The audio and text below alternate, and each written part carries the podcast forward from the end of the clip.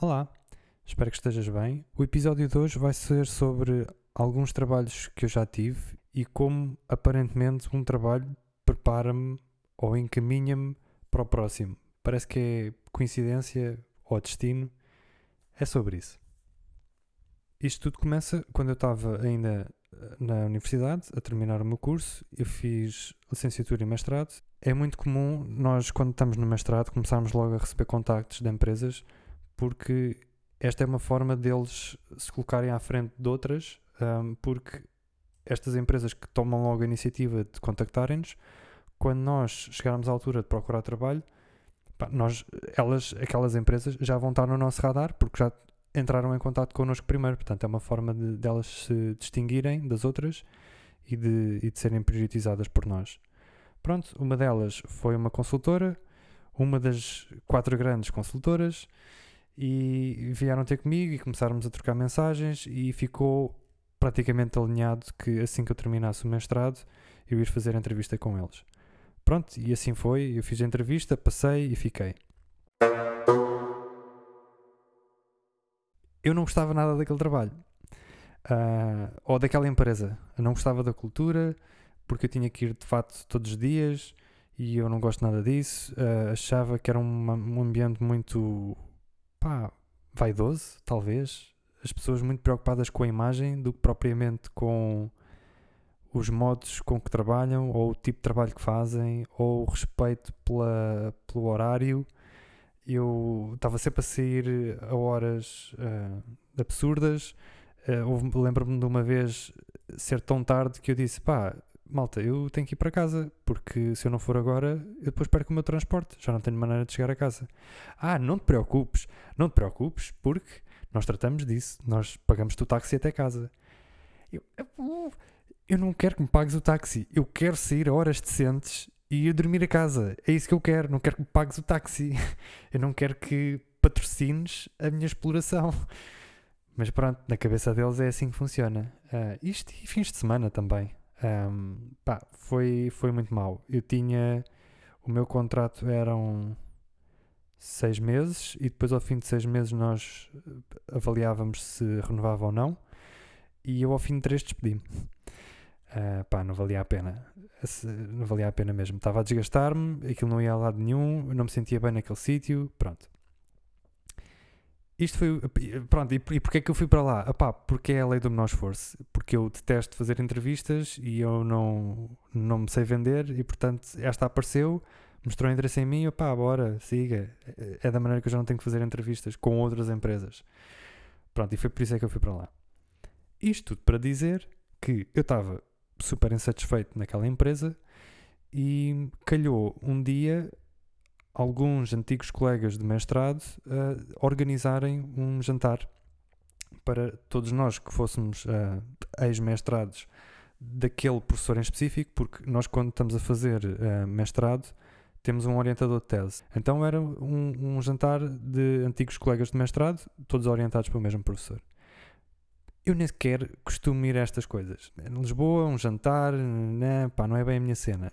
Mas eu fui. Fui e durante o jantar estávamos a falar e depois desabafámos um bocado. Eu desabafei um bocado sobre mim e sobre o trabalho que eu estava a ter. E estava lá um rapaz que é o Pedro Oliveira e ele na altura tinha uma startup que era a Jobbox que depois cresceu imenso e tornou-se a Landing Jobs uh, back in the days, era Jobbox e ele, pá, uma coisa super, era praticamente ele fazia tudo. E ele ouviu-me e disse assim: pá, um, eu sou capaz de ter uma coisa para ti. E então, no dia seguinte, ele telefonou-me a dizer: Olha, eu lembro-me que tu no jantar tinhas dito que não estavas satisfeito com o teu trabalho. Eu tenho aqui uma oferta para ti. É na tua área e é pessoas que eu conheço. Por isso, vai ser de certeza melhor do que o ambiente em que tu estás agora. Só tem um problema. É que aquilo é um sítio um bocado fora de mão. Pá, mas se calhar tu com um bocadinho de jeitinho consegues negociar em umas deslocações e eles apoiam-te um, na, pronto, na viagem de casa trabalho. Eu, tá bem, então, mas manda lá isso. Pá, eu pensava que ia ser uma. Quando ele disse fora de mão, pá, não sei, tipo, alguns nos confins, boa longe de Lisboa, qualquer coisa assim. Não, eu fui ver no Maps e aquilo era, pá, a 10 minutos no máximo a pé da minha casa. Só que aquilo para ele era fora de mão, mas para mim epá, era, era do outro lado da rua, era top. E depois ainda lhe mandei uma mensagem a dizer: epá, a localização é perfeita, meu. Isto é espetáculo. Eu agora posso ir para lá a pé, já não tenho que meter em transportes. Ah, então ótimo, ótimo, força. Pronto, e fui fazer a, a entrevista, passei e fiquei lá dois anos. Bastante mais do que os três meses que fiquei lá na outra. Isto mostra que se eu não tivesse ido àquele jantar e se eu não tivesse desabafado e se aquele outro uh, rapaz não tivesse lá na mesma mesa, tipo à minha frente, pá, nada disto tinha acontecido. E pronto, se calhar tinha outra coisa acontecido. Mas foi, foi muito fixe porque foram aqueles dois anos que eu estive a trabalhar ali pertinho de casa. Era uma empresa bastante pequena, nós éramos ao todo umas 15 pessoas, talvez. O nosso departamento de informática éramos uns 6 ou 8. E pá, era um ambiente super familiar. Foi um tempo bem passado lá. Eu gostei.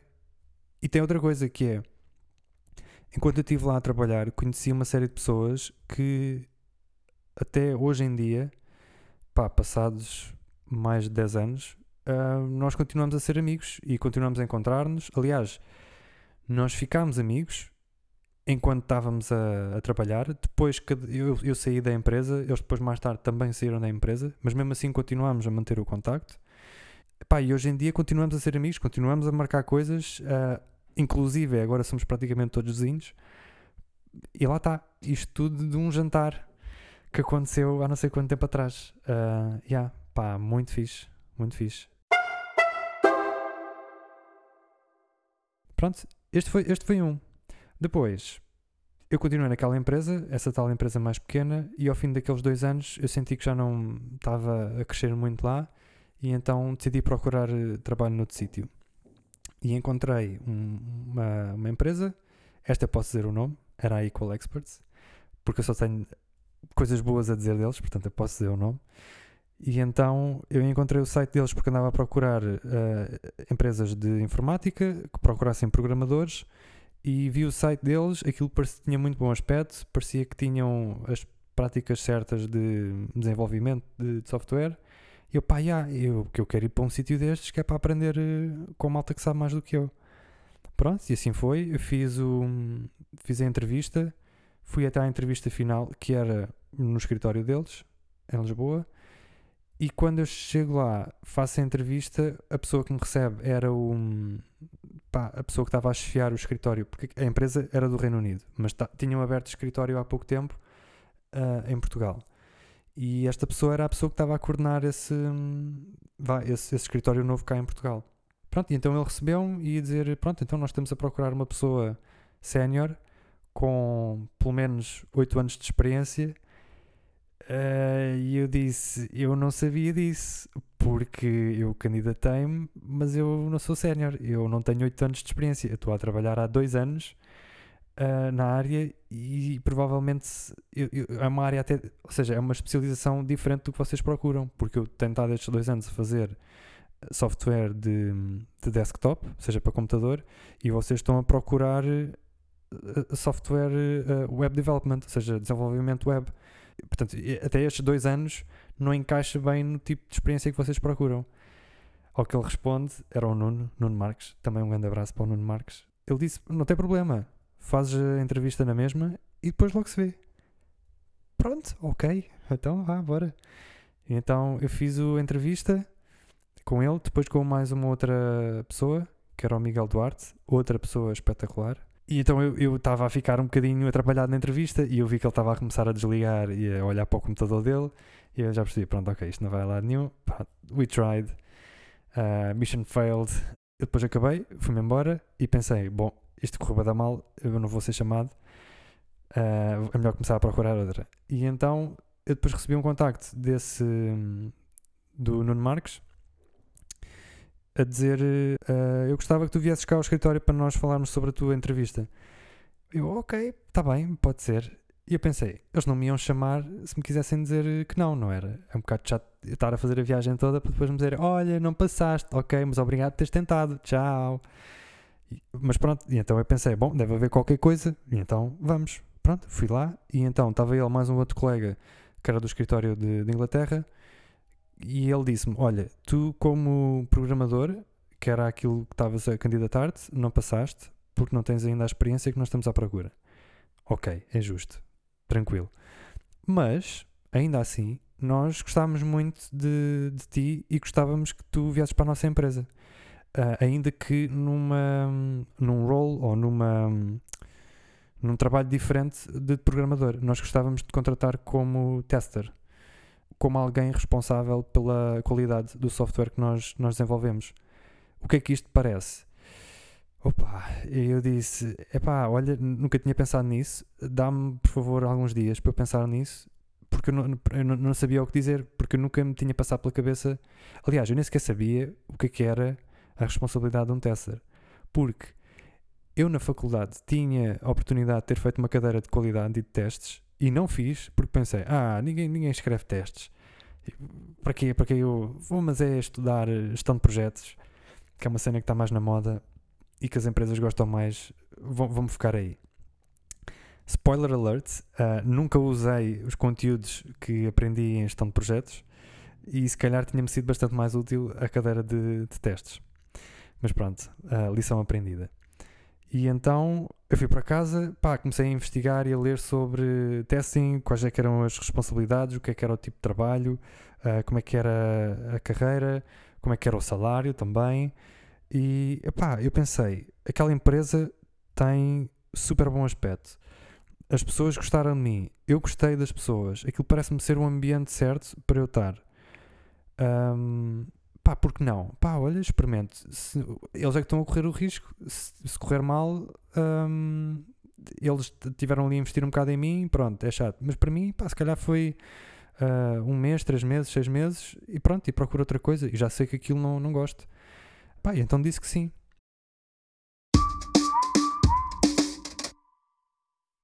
Para mim foi difícil porque foram muitas coisas novas ao mesmo tempo Uh, coisas tão pequenas e parvas como ser um teclado com o layout uh, inglês, não tinha acentos, as teclas estavam fora do sítio. Eu tive uma vida inteira a usar o teclado português, eu já não precisava de olhar uh, para, para carregar nas teclas, e, e, e, naquele momento eu ia com os, com os dedos aos sítios errados.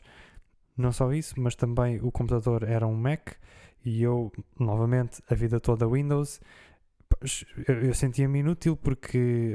Vai, inútil é uma palavra muito forte. Um, sentia-me pouco produtivo porque eu tentava fazer coisas tão simples como copiar e colar e os atalhos não eram os mesmos e eu não conseguia fazer as coisas básicas. Pronto, e em cima disso tudo, a maior novidade que era eu estar numa empresa nova e num trabalho ou numa função que era nova para mim, que era ser tester pronto, foi, foi difícil porque eu tinha que me habituar ao trabalho em si. Aliás, não era, não era bem habituar, era tinha que aprender a, aquela função nova on the job, ou seja, ao fazer o trabalho é que eu ia aprendendo aquela função. Pronto, e houve ali uma semana em que eu tive alguém a acompanhar-me, era um colega do Reino Unido, inglês, que me estava a, a dar umas dicas à medida que nós íamos trabalhando. Foi isso durante uma semana.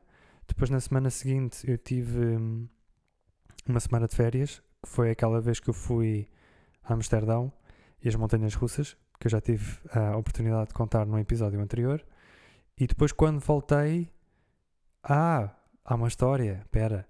Quando eu estava nessa, nessas férias lá em Amsterdão, eu lembro-me de ter recebido uma mensagem, uma SMS ou qualquer coisa em que eu fiquei com a ideia que alguém me tinha tentado ligar eu não tinha conseguido, ou porque eu tinha o telemóvel em sem rede, ou não sei o que é que foi, e eu não conhecia o número. Pá, eu olhei para aquilo, ignorei. Quando cheguei na segunda-feira ao trabalho, depois das férias, é que lá o coordenador do nosso escritório disse: Epá, olha, nós tentámos falar contigo porque houve aqui uma mudança de planos e aquele hum, teu colega que te estava a orientar, que era o teu mentor, vai sair da empresa daqui a duas semanas, ou uma coisa assim, ou daqui a uma semana.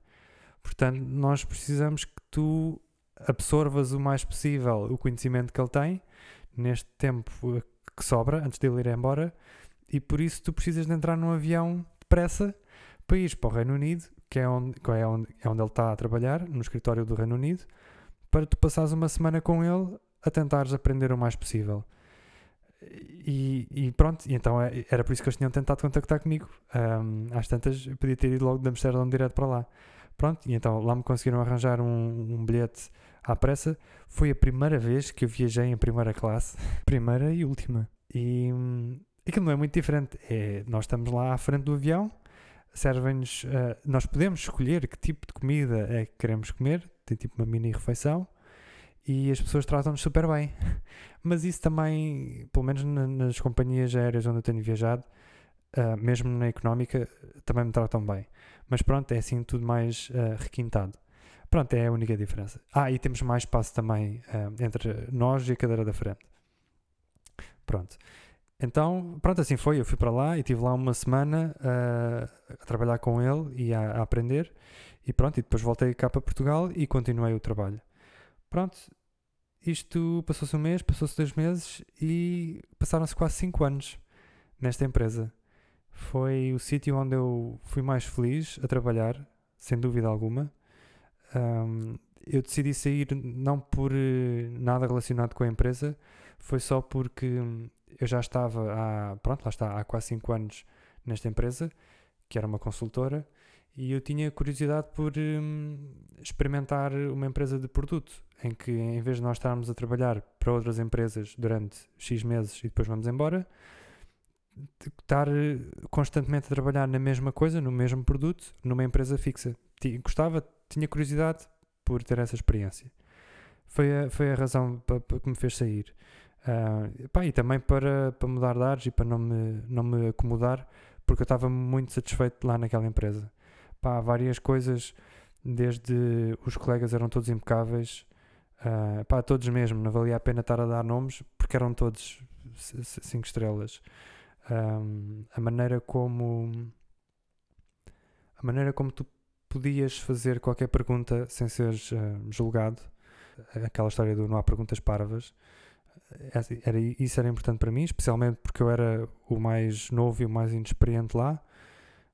Depois também tinham boas práticas de trabalhar, não, não havia egos, não, não havia conflitos. Aconteceu uma vez ou outra, mas era muito raro e quando acontecia resolvia-se. Uh, é claro que as pessoas não são perfeitas nem, nem são de ferro, às vezes acontece, personalidades chocam. Mas pá, as coisas eram sempre resolvidas a bem, nós tínhamos abertura para dar feedback uns aos outros, dentro da equipa, essa era outra. A nossa organização interna, aquilo não havia hierarquias, que é uma coisa que não é comum, pelo menos aqui em Portugal. Um, nós tínhamos várias pessoas, vários funcionários em diferentes funções.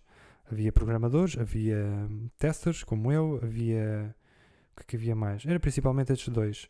Depois havia também uh, pessoas focadas na entrega, que eram os delivery leads.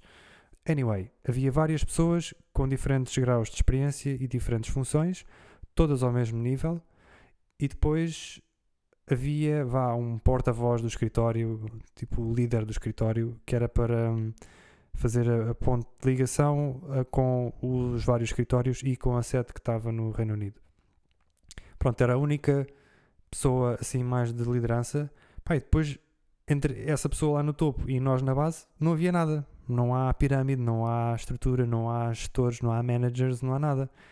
E cada um é manager de si próprio e da sua carreira, e se há um problema, é resolvido entre os membros da equipa. Pronto, e essas equipas eram criadas com base nos clientes que nós tínhamos que servir, nos contratos que nós tínhamos, e aparecia um cliente novo, era formada uma equipa e durante X meses aquela equipa trabalhava junta. Quando acabava o projeto, aquela equipa era desmembrada, é uma palavra forte, aquela equipa era dissolvida e era feita uma nova equipa com os elementos que estavam disponíveis ou com os elementos que, fazia, que se adequavam mais ao novo, ao novo projeto e pronto, e lá íamos nós para outro, para outro cliente. Era assim que funcionava. Pá, muito, muito bom. Tenho muito boas memórias da, daquele tempo que passei lá. E aprendi muita coisa, coisas que não aprendia na, pá, na faculdade, apesar de ser o técnico. Eu acho que o que era ensinado no técnico era muito académico e muito by the book. Ah, é assim que está escrito no.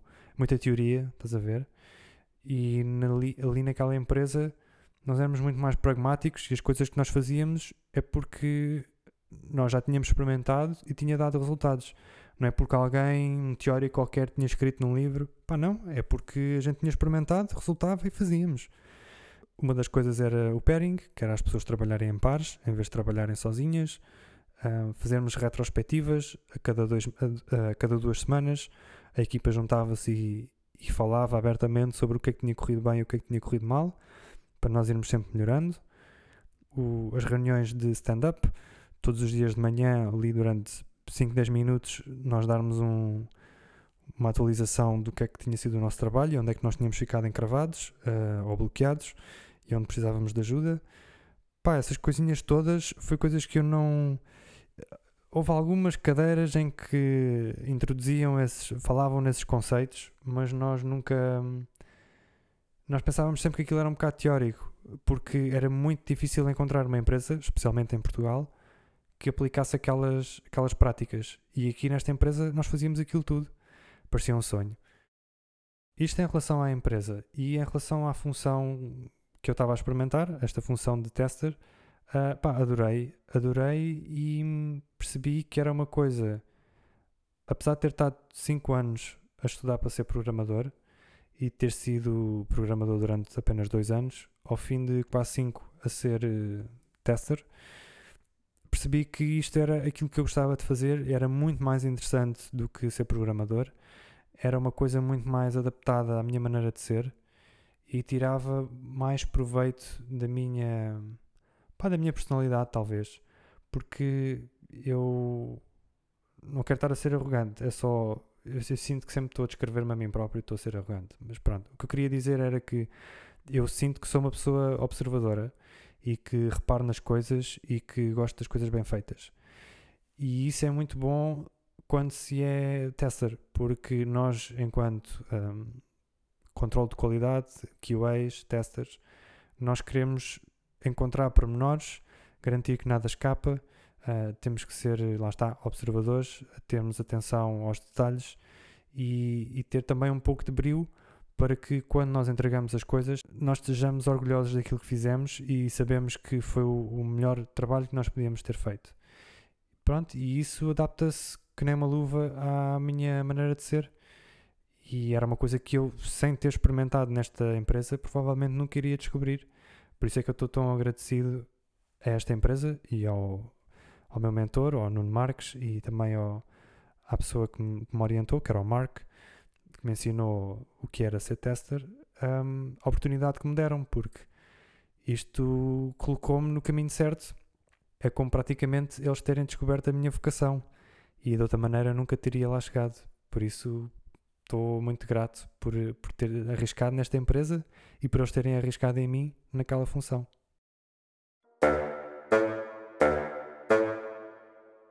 Pronto, e o último capítulo deste um, efeito borboleta, uh, ou destino, ou chamem-lhe o que quiserem, foi já depois de eu ter saído dessa, dessa empresa, da Equal Experts, eu passei por uh, uma, duas, Exato, passei por outras duas empresas, uh, as duas de produto, lá está, que era aquilo que eu queria experimentar, e a empresa onde estou agora, que é a minha terceira, foi precisamente por intermédio de um antigo colega da Equal Experts uh, que me mandou mensagem a dizer: Olha, nós na nossa empresa estamos a contratar e eu preciso de uma pessoa com o teu perfil na minha equipa e gostava muito que tu viesses para cá.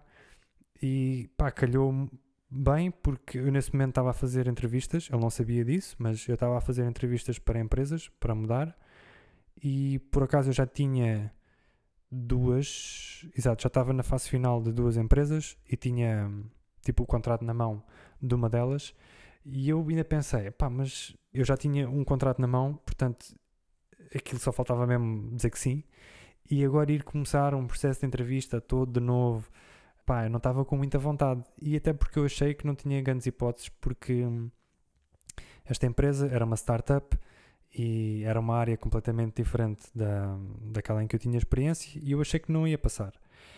Ainda assim experimentei e o que é certo é que eu passei as, as fases todas da entrevista e no final a proposta era bastante melhor do que a outra que eu tinha. Pronto, e aceitei. Aceitei e vim trabalhar com este antigo colega da, da Equal Experts, que foi muito bom. Um, passei um bom tempo outra vez com ele e, e pronto, lá está. Mais uma vez, uh, o destino encarregou-se de, de me ajudar e de, e de nós voltarmos a cruzar-nos nesta outra empresa e pronto, e foi, foi muito bom. Pronto, era isso que eu tinha para contar.